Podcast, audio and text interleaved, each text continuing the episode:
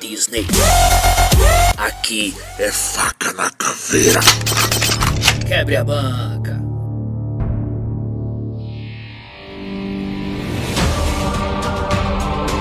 E aí galera, beleza? Fabrício Medeiros, bem-vindo mais uma vez ao QBcast, o podcast mais faca na caveira sobre vendas, negociação e liderança que você já viu.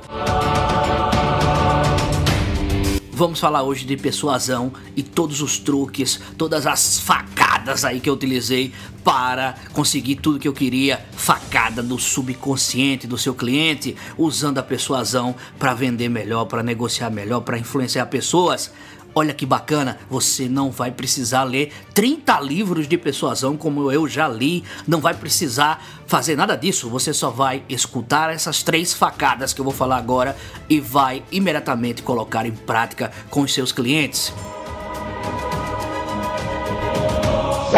Facada número 1: um, sempre Use números que falem da maioria para convencer os seus clientes. Fabrício, como assim usar números que falam da maioria? O cliente tem sempre o mesmo modus operandi, ele vai com a maioria. Vamos supor que você ligue para o seu cliente para fazer um agendamento. Você liga para o cliente, João, Oi João, tudo bem? Aqui é o Fabrício, eu quero demonstrar o meu produto, quero marcar com você aí uma visita. Pode ser na quarta-feira ou na quinta-feira pela manhã. Ele pode, ele vai falar para você o dia, ah, pode ser quinta-feira pela manhã. Ok, entre 9 e 10 horas eu vou passar na sua residência para apresentar meu produto. Se o João concordar, você fala o seguinte para ele: Qual bairro você mora, João? Se o João falar o bairro, ele disser, por exemplo, Morumbi, você vai dizer: "Ah, que bom, que excelente". 98% dos clientes do Morumbi, toda vez que marcam horário, eles sempre comparecem, eles nunca atrasam. O que é que você acabou de fazer, meu amigo? Você de, usou o argumento da maioria, usou a persuasão da prova social. Você deu o recado, a facada no subconsciente dele dizendo o seguinte: você não vai querer fazer parte dos 2% que faltam, você vai querer fazer parte da maioria positiva. 98% da galera contribui para uma sociedade melhor, chega no horário, não desmarca a agenda. Essa é a primeira facada que você deve utilizar com seus clientes para persuadir e conseguir o máximo que você puder em qualquer venda, em qualquer apresentação de produto, em qualquer negociação. Facada número 2 para conseguir um compromisso do seu cliente, peça para ele assinar algo. Quando a gente coloca assinatura, nós ativamos o gatilho do compromisso. É uma facada do subconsciente, é fodástica. Muito raramente você terá um acordo cancelado por alguém que assinou um papel. Quando as pessoas assinam, elas estão dando uma garantia do seu nome, elas estão se comprometendo. Ah, Fabrício, mas eu não consegui encontrar o cliente para ele assinar nada. Não tem problema, que pelo menos esse cliente responda responda com um ok no e-mail, ou que ele responda um ok com uma mensagem de texto, mas ele tem que escrever algo se comprometendo. Quando o cliente assina ou escreve algo, ele está automaticamente ativando no subconsciente esse poder aí do compromisso. Olha só, vou dar mais um exemplo. Quando uma amiga que era maquiadora, ela, tava tendo, ela sempre tinha problemas com clientes, né? Sérios problemas de marcação de visita. Os clientes sempre cancelavam a parada em cima da hora. Ela perdia tempo e perdia produtividade. Eu sugeri para ela, porque eu jamais ensino algo que eu não pratico, jamais. Só quem faz isso é charlatão, esses vigaristas que tem aí do mercado que você conhece, de palestrante, de consultor, de coach. Alguns nunca fizeram isso, apenas leem livros e querem repassar para vocês. Eu não, eu pratico. Vocês já conhecem a metodologia do que quebre a banca do faca na caveira.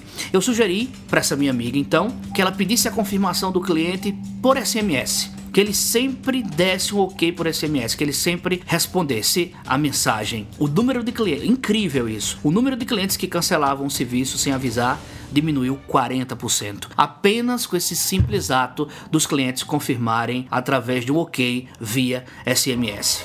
Esse é o poder do compromisso. Atenção, terceira facada, terceira e última facada desse podcast sobre persuasão. Facada número 3. Eu já falei isso em outros artigos, mas novos estudos corroboram a ideia de que nunca foi tão importante chamar o cliente pelo nome como agora. Eu não tô falando do nome composto, João Medeiros, eu tô falando do primeiro nome. Você sempre, em toda a sua comunicação, vai falar com o cliente usando o primeiro nome. Em toda a comunicação que você tiver, chame o cliente pelo primeiro nome. Seja simpático, casual, porque as chances de você chamar o cliente pelo nome e ser respondido aumentam 260%. 260% uma técnica simples chamar o cliente pelo primeiro nome. Você pode estar pensando, será que essa técnica dá certo mesmo? Então eu vou fazer essa técnica com você agora. Eu quero que você que está escutando o QBcast imagine três letras que você mais gosta do alfabeto. Imagina aí, vou te dar 5 segundos. Três letras que você mais gosta no alfabeto. Só quero três.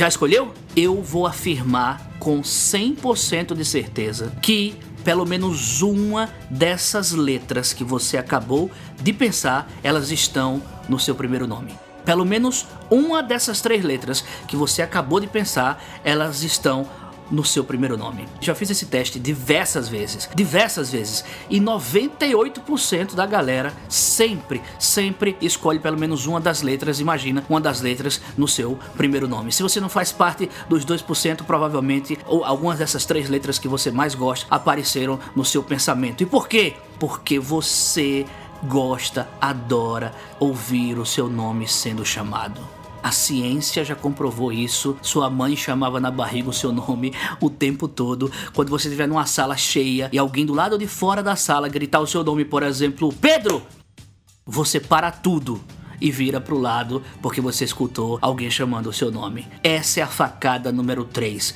Em toda a sua comunicação, chame o cliente pelo nome. Acabou, senhor, senhora, prezado, prezada, estimado, estimada. Isso não existe mais. Atualize-se. Aqui você consegue se atualizar porque você está tendo acesso a vendas, a negociação e a liderança com base na neurociência, com base em estudos e com base na mão na massa, sol na cara, sola de sapato gasta. É assim que se vende, é assim que se negocia, é assim que se lidera, é assim que você vai se tornar um faca na caveira.